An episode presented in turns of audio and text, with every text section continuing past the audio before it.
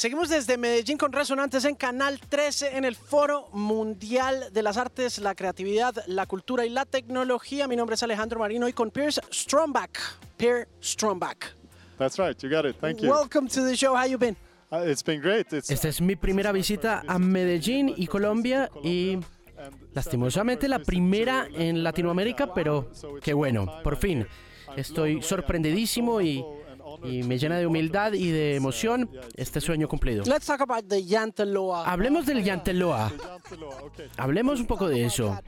Quiero asegurarme de que nuestros televidentes escuchen esto. Bueno, Yanteloa, em, Suecia, eh, somos de Escandinavia, vamos, venimos del invierno, hace mucho frío, eh, somos bastante miserables, entonces hay que lidiar con eso. Eh, muchas veces eh, lidiamos con esa miseria del invierno tomando mucho alcohol y ese es un problema muy grande para nosotros durante centenares de años. Pero llegó Yanteloa, que es una mentalidad diferente. Yanteloa dice que no pienses que eres alguien. No pienses que lo que haces vale la pena. No pienses que tienes algo que contribuir. Siempre estamos enfocados en lo malos que somos. Y nos enfocamos mucho en la negatividad. Y esto es fantástico. Es una inspiración muy grande para nosotros a la hora de hacer más cosas. Eh, uno solamente se prueba a sí mismo a través de lo que hace. Y uno no debería alardear de esos logros. Uno solamente puede hacer su trabajo, por ejemplo en mi caso, eh, hablar del éxito de la industria de los videojuegos, porque pues ese es mi éxito, pero hay muchos otros éxitos que deberían ce celebrar, ¿no? Eh, los juegos en los que yo he trabajado, eh, la mayoría de ellos son fracasos y si son exitosos son básicamente logros por los logros de otras personas. Pero usted dice que no quiere alardear, pero usted dice que fracasé en esas primeras 14 oportunidades. Mis videojuegos fueron originalmente eh, fracasos. Yo solía estar en el negocio de la música y luego me metí al negocio de los videojuegos con un videojuego puntual. A la gente le encantaba la idea de mi videojuego, pero el videojuego no logró cumplir con las expectativas de la gente. Así que me di cuenta que de pronto no era el mejor haciendo videojuegos. ¿Por qué fracasan los videojuegos? Creo que hay tantas razones como fracasos, pero eh, si, si usted hace un videojuego, tiene que hacer verdaderamente un videojuego por amor. Hacerlo por dinero, no conozco a alguien que haya tenido éxito a la hora de hacer un videojuego por dinero. Tiene que ser por las razones acertadas, de la misma manera que lo hace un director de cine o un músico. Uno coge algo de sí mismo y crea algo y lo entrega al mundo. Es un proceso muy difícil y bien doloroso que le quita a uno mucha energía y hay que hacerlo por las razones acertadas. Si las razones no están ahí, va a fracasar o simplemente se va a rendir en el camino. Así que, eh, además de eso, eh, el mundo en el que vivimos es injusto. Seguramente hay algunos videojuegos que merecían ser eh, visibilizados o jugados y nadie los vio, nadie los encontró. No sé, hay muchos videojuegos que la gente nunca jugó. Hay un número de videojuegos exitosos y hay otro número de videojuegos que la gente no jugó nunca, a pesar de que quienes crearon el videojuego gastaron muchísimo tiempo en ellos. No sé si esos videojuegos no se hayan jugado por razones eh, de mercadeo y quizá haya unas cuantas piedras preciosas escondidas en ese mundo de los videojuegos. Yo creo que también hay un tema de descubrimiento ahí. De pronto hay un tema, como le decía, de mercadeo, de comunicaciones. Así que si usted quiere hacer videojuegos, tiene que pensar en esos aspectos relacionados con la promoción de los videojuegos. Porque tienen éxito los videojuegos? ¿Sería esa la misma respuesta? ¿Tienen éxito si son geniales? ¿Tienen éxito si son descubiertos por una comunidad o por un grupo o en un lugar o en un mercado? Hay también una cosa más y es que hay que escuchar a los jugadores de los videojuegos. Lo que quiero decir es que si usted es un artista, probablemente le va a preocupar y va a querer saber qué es lo que sus fans piensan de su música o de su trabajo artístico, a menos que usted tenga algún tipo de actitud punk frente al tema de lo que piensan ellos y los mande a donde ya sabemos. Pero hoy en día los videojuegos no son necesariamente como un libro o un disco que se lanza y que termina. Es más como una relación continua con los jugadores. Entonces lo más importante pues es hacerlo disponible, invitarlos a que se unan, a que hagan parte del desarrollo del videojuego. Ya después cuando se lanza oficialmente se agregan más características, más niveles, nuevos mundos, dependiendo de qué tipo de videojuego se está haciendo. Y por eso hablamos de los videojuegos como un servicio. Y con el fin de que eso funcione hay que verdaderamente estar escuchando a los jugadores. No a todo lo que digan, no todas esas cosas van a ser buenas, así que también hay que filtrar un poco ese ruido que se produce, pero también mirar sus reacciones de esa manera, incluirlas dentro del videojuego y hacerlo así mejor. Y esta es la belleza de este asunto. Uno puede fracasar en el lanzamiento de un videojuego, pero si usted escucha a los jugadores, puede tener una segunda oportunidad. Hay muchísimos ejemplos de ese tema.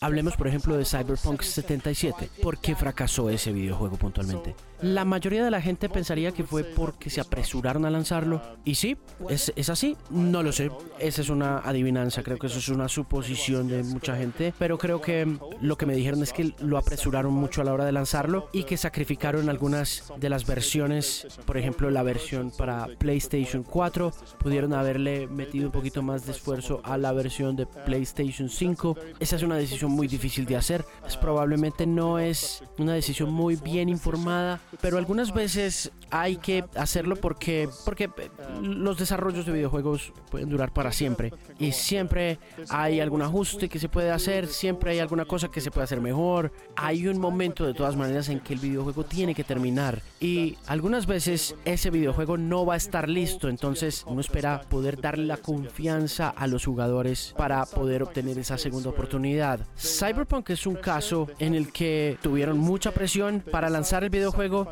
decidieron sacrificar algunas de las versiones y meterle mucho esfuerzo a otras versiones. Estoy seguro de que esas decisiones fueron muy difíciles de tomar, como le decía, y me alegra muchísimo que pudieran regresar después de eso. Sí, lo hicieron, ¿no? Pudieron regresar y tener éxito más o menos, porque los consumidores estaban siendo inclementes con el tema de los errores, ¿no? Los jugadores de videojuegos pueden ser muy directos, por decirlo de alguna manera, sobre los videojuegos. A veces uno no quiere ni leer ni, ni ver esas opiniones, porque sus palabras pueden ser muy rudas, muy, muy directas, digamos. Pero en contraste, parece que los jugadores disfrutan los videojuegos de la misma manera que los creadores disfrutan haciéndolos. A veces mucho más que los creadores. Así que hay un fenómeno extraño en el que podrían estar muy decepcionados del videojuego, pero aún tiene la expectativa, entonces quieren darle esa segunda oportunidad al videojuego. Hay muchísimos ejemplos de eso, lo cual creo que es una bendición y una maldición también. Usted empezó hablando de cómo empezó su carrera en el negocio de la música. ¿Qué hacía usted?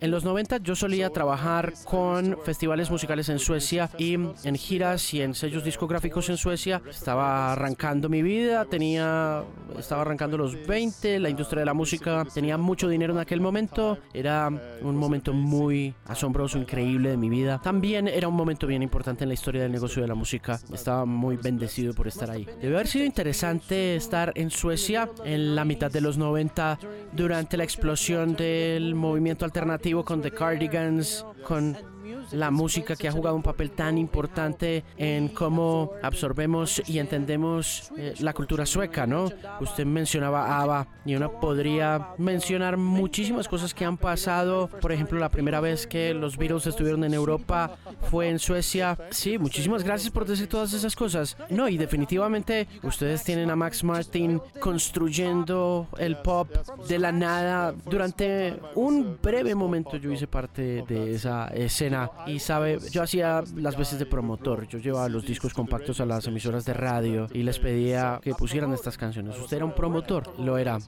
E hice algo de trabajo en giras y festivales, pero sí, conocí a toda esta gente famosa, estuve en gira con algunos de ellos. Le voy a contar una historia. La industria de la música en esos días tenía mucho más dinero que el dinero que tienen hoy en día, incluso siendo un sello discográfico pequeño. Nosotros éramos un sello discográfico bien pequeño y trabajábamos con artistas de todas maneras grandes que trabajaban a su vez para Virgin Records y no estoy seguro de que alguna de nuestras bandas haya logrado un éxito global. Lo lograron en Suecia y en países vecinos, pero, pero no estoy muy seguro de que en Colombia hayan escuchado algunas de las cosas que yo promoví. Por ejemplo, The Ark o Weeping Willows, que eran bandas muy grandes en Suecia. The Ark acaban de hacer una gira de regreso, son una banda de glam rock muy amados por los suecos y de todos modos mandamos a la banda Weeping Willows a filmar un video en México y recibimos la llamada en la mitad de la noche diciendo que quieren 4 mil dólares más de presupuesto. Y les preguntamos por qué y dijeron porque queremos incendiar un carro y nosotros dijimos ok listo no hay problema y les mandamos los 4 mil dólares. Así teníamos dinero. Esa era la cantidad de dinero que teníamos en la industria de la música. Y ya después todo lo malo pasó lo cual mató pues eh, los discos compactos. Y luego Suecia volvió y sale al rescate con Spotify fue muy divertido porque Spotify tiene oficinas en Estocolmo y pues ese es el cuartel general de Spotify globalmente hablando, pero también ahí mismo ellos empezaron su trabajo donde se estaban haciendo desarrollos para videojuegos y la gente que se cansaron de hacer videojuegos termina trabajando en Spotify y después de unos años regresan. Es como una especie de tira y afloje entre Spotify y la industria de los videojuegos. Hablemos de ese tira y afloje y de cómo usted se metió en los videojuegos y en, en el negocio de los videojuegos. Yo estaba muy cansado de mi trabajo en la industria de la música. En el sello discográfico ya no quería estar. Pensé que no me pagaban lo suficiente. Em, aún pienso que no me pagaban lo suficiente. Y mm, estaba como saliendo de todo ese tema de la fiesta. Ya como que estaba cansándome también del estilo de vida fiestero. Quería que me pagaran un salario, no que me pagaran con eh, ingresos a clubes y a discotecas. Había conocido a una chica que se convirtió en mi esposa después, así que hubo un cambio ahí importante en mi vida. Una decisión de vida. Sí, una decisión de vida, correcto. Y mm, por coincidencia tenía un amigo del eh, servicio militar que había empezado a trabajar en eh, una empresa localizadora en videojuegos. En videojuegos no hablamos de traducciones, sino de localizaciones, porque hay que cambiar mucho más que las palabras. Hay que cambiar gráficas y es mucho más complicado que traducir. Entonces, esto fue al comienzo del negocio de los videojuegos como está construido hoy en día. Y me dio trabajo, incluso cuando yo estaba trabajando para la industria de la música, estaba haciendo algunas cosas para él en ese momento. Hacía un poco de corrección de estilo, hacía también traducciones, hacía algunas pruebas para él. Y entonces, en el momento adecuado, me dijo, ¿por qué no vienes a trabajar con nosotros? Estamos organizando la compañía, queremos empezar un nuevo videojuego y estoy seguro de que a ti no te gusta tu trabajo, entonces me invitó a unirme a los videojuegos y empezamos a trabajar en una empresa que fundamos llamada Monsterland. Trajimos muchas historias, por supuesto, de la industria de la música. Las metimos dentro de un videojuego nuevo que se llamaba Rock Manager. Yo hice todo el trabajo aburridor de registrar la compañía, revisar las finanzas y así fue como me metí al negocio de los videojuegos y creo que fue en el momento acertado. Tengo tres preguntas para terminar la entrevista, así que voy a intentar ser lo más preciso posible con ellas. La primera de ellas es su carrera literaria, los libros que usted ha escrito. Uno de ellos se llama El sueño de Alexandria y que tiene que ver un poco con su inconformidad con la manera como Silicon Valley se ha comportado durante el transcurso de su crecimiento gigantesco y masivo. Cuénteme un poquito de ese libro. A mí me interesa mucho el tema de los mercados digitales y la competencia, pero también de la ideología que hay alrededor de la tecnología. Y me gustaría pensar que tengo algo que contribuir a ese tema de las ideologías porque tengo mucha experiencia en las industrias digitales, en particular en los videojuegos y fundamentalmente se trabaja muy distinto en la industria de los videojuegos porque tenemos una relación uno a uno con los jugadores, las ofertas de negocio son muy diferentes, pero también hay mucho dinero que viene desde los jugadores hacia la compañía y Silicon Valley tiene una filosofía distinta, un modelo distinto. Es un poco la economía de la vigilancia vigilancia,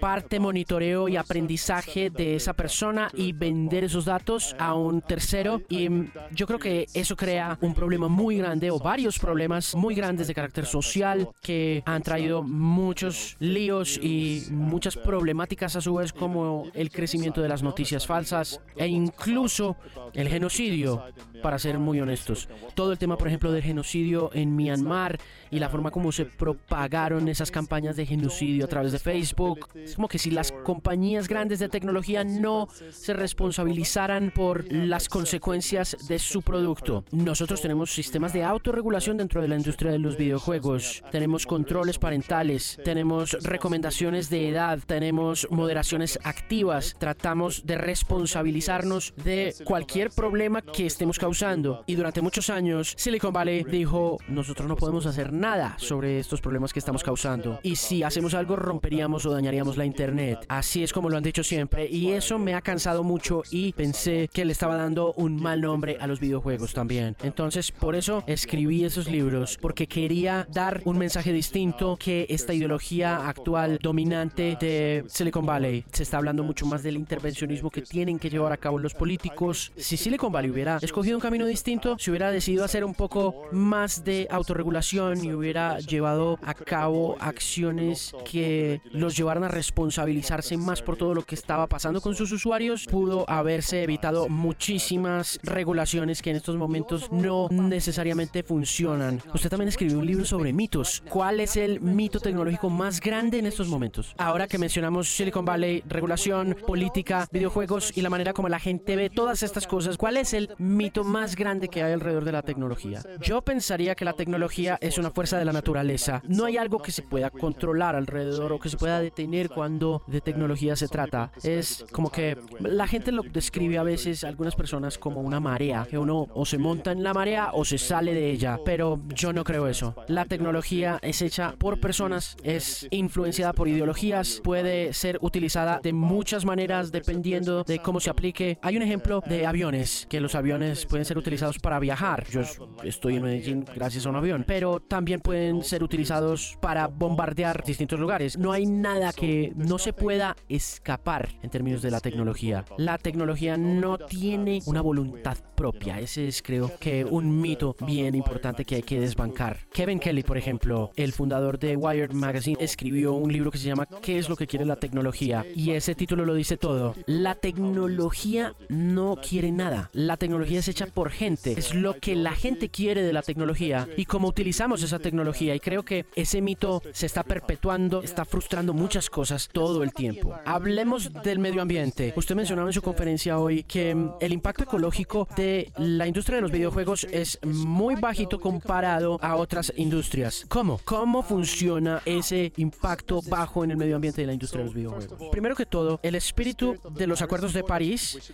en el que se reza que todos deberíamos hacer nuestra parte, es algo que hemos tomado muy en serio en la industria de los videojuegos. Y lo intentamos reduciendo nuestro impacto de carbono utilizando centros de datos que no solamente neutros en carbono, sino también que sean positivos para carbono. Pero también hay una historia más grande aquí, una noticia más importante. Así que un ejemplo es que podemos ayudar a otras industrias con emisiones más grandes a reducir esas emisiones. Hay una mina, por ejemplo, en el norte de Suecia que es una de las consumidoras más grandes de combustible diésel y ahorita están utilizando un motor que nos inventamos en el negocio de los videojuegos para poder de alguna manera gemelear lo que está sucediendo con los motores que están empoderando esa mina y lo podemos hacer por control remoto, podemos automatizar y electrificar esa mina y esos procesos, tanto la refinería como la excavación. Así que si la tecnología de videojuegos puede ayudarles a utilizar menos combustible fósil, eso va a tener un impacto mucho más grande que cualquier otra cosa que podamos hacer nosotros con los servicios que estamos entregando y sobre los que tenemos una profunda influencia. Pero también es una oportunidad para desarrollo económico sostenible. La industria sueca de los videojuegos creció de 130 millones de euros en 2010 a, a 3.300 millones de euros en 2020. La mayoría de las industrias no pueden hacer ese crecimiento sin un impacto muy significativo y negativo en el planeta y en sus recursos limitados. Pero los videojuegos son digitales, son servicios, son globales y son también inmateriales. Entonces, es una sugerencia muy importante de lo que un desarrollo económico sostenible debe ser, definitivamente. Es una situación bien interesante. Quisiera poderle preguntar muchas cosas más, pero ya me están diciendo que, que tengo que terminar. Quiero preguntarle por una frase que Malcolm Gladwell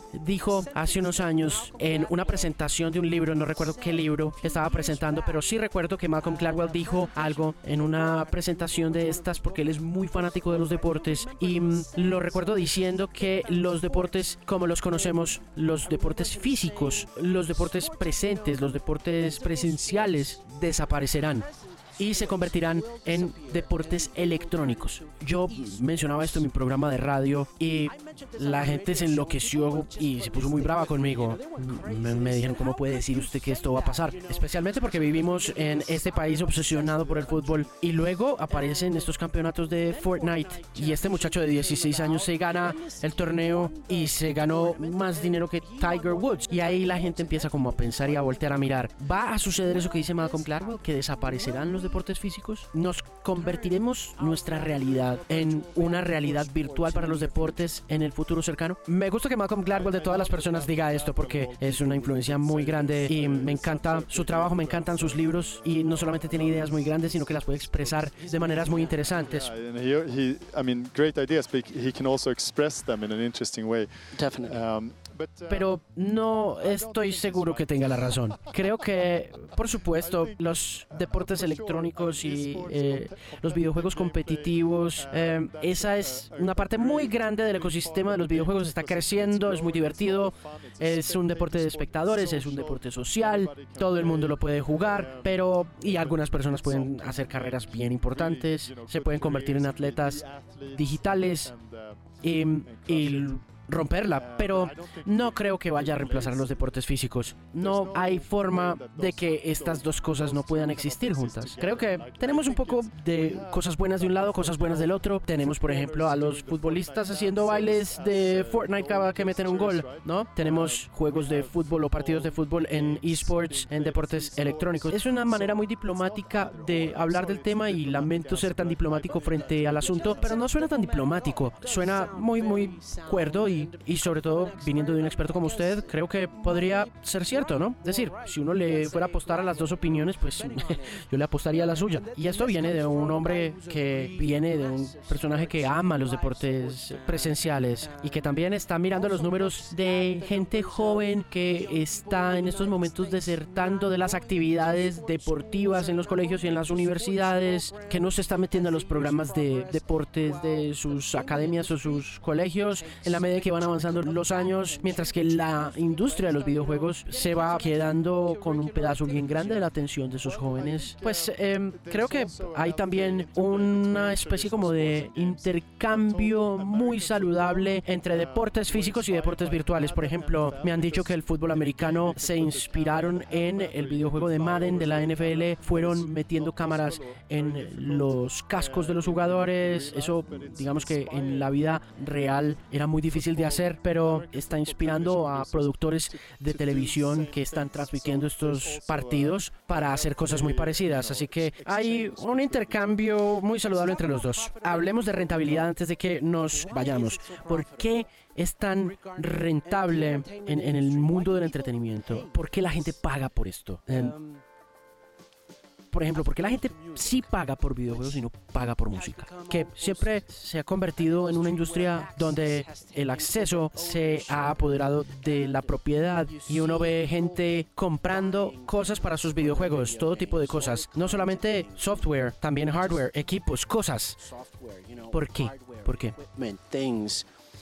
Why is algunos videojuegos son muy rentables. Y eso es porque hay un mercado y hay un desarrollo de mercado global que puede construir un éxito. Y eso puede quizá construir un círculo positivo para ese videojuego. Si uno juega bien sus cartas a la hora de presentar un videojuego, eh, puede reforzar esas posibilidades de rentabilidad y puede hacer mucho dinero. Y en, en términos generales, la industria sí es muy rentable y está creciendo. Y eso es porque la gente ama los videojuegos y cada vez hay más jugadores de videojuegos videojuegos. Hay nuevas generaciones, pero también hay generaciones viejas que están empezando a jugar. Si uno lo compara con la música, yo estaba en 1999 cuando apareció Napster. Yo tuve una reunión con el jefe de Virgin Records en Suecia y le dije, mire esto que está pasando con Napster, tenemos que hacer algo al respecto, algo similar o de lo contrario, se nos van a comer el almuerzo. Y pues no estoy diciendo que yo sepa de todo, pero yo tenía la razón. Le tomó 10 años a la industria de la música entender y les tocó aceptar lo que Spotify había hecho para poder entender eso que yo estaba diciendo en 1999 en la industria sueca. Pero los videojuegos tienen una ventaja muy grande sobre la música y es que son interactivos. Así que ponemos nuestro contenido en un servidor, usted entra a ese contenido, lo hace más difícil de piratear, es mucho más una experiencia de videojuegos, es mucho más parecida a un concierto. La industria de la música tiene muchas fuentes de utilidad, de ganancia, tiene radio, tiene derecho de autor, propiedad intelectual, tiene el sector en vivo, el merchandising, pero el negocio de la música grabada no tiene las mismas oportunidades que tienen los videojuegos en la que podamos interactuar directamente online con los jugadores y de esa manera vamos aprendiendo y vamos haciéndolo relevante para los jugadores. Está pasando en TikTok, ¿no? Está, está pasando un poquito en TikTok, en el sentido de que la gente está como apropiándose de las grabaciones, volviéndolas desafíos o retos y bailes, pero ustedes definitivamente están muy de la, adelante de nosotros eh, en, en ese frente. Pierce Stromback ha sido fenomenal poder conversar con usted, ojalá tuviera más tiempo para hablar con usted. La próxima vez que venga a Colombia hablaremos y discutiremos eh, gamificación y muchas otras cosas. Muchísimas gracias por tenerme en el programa. Este es Pierce Stromback en Resonantes por Canal 13 hablando de videojuegos desde el GFACT, el gran foro de las artes, la cultura, la creatividad y la tecnología en Resonantes por Canal 13.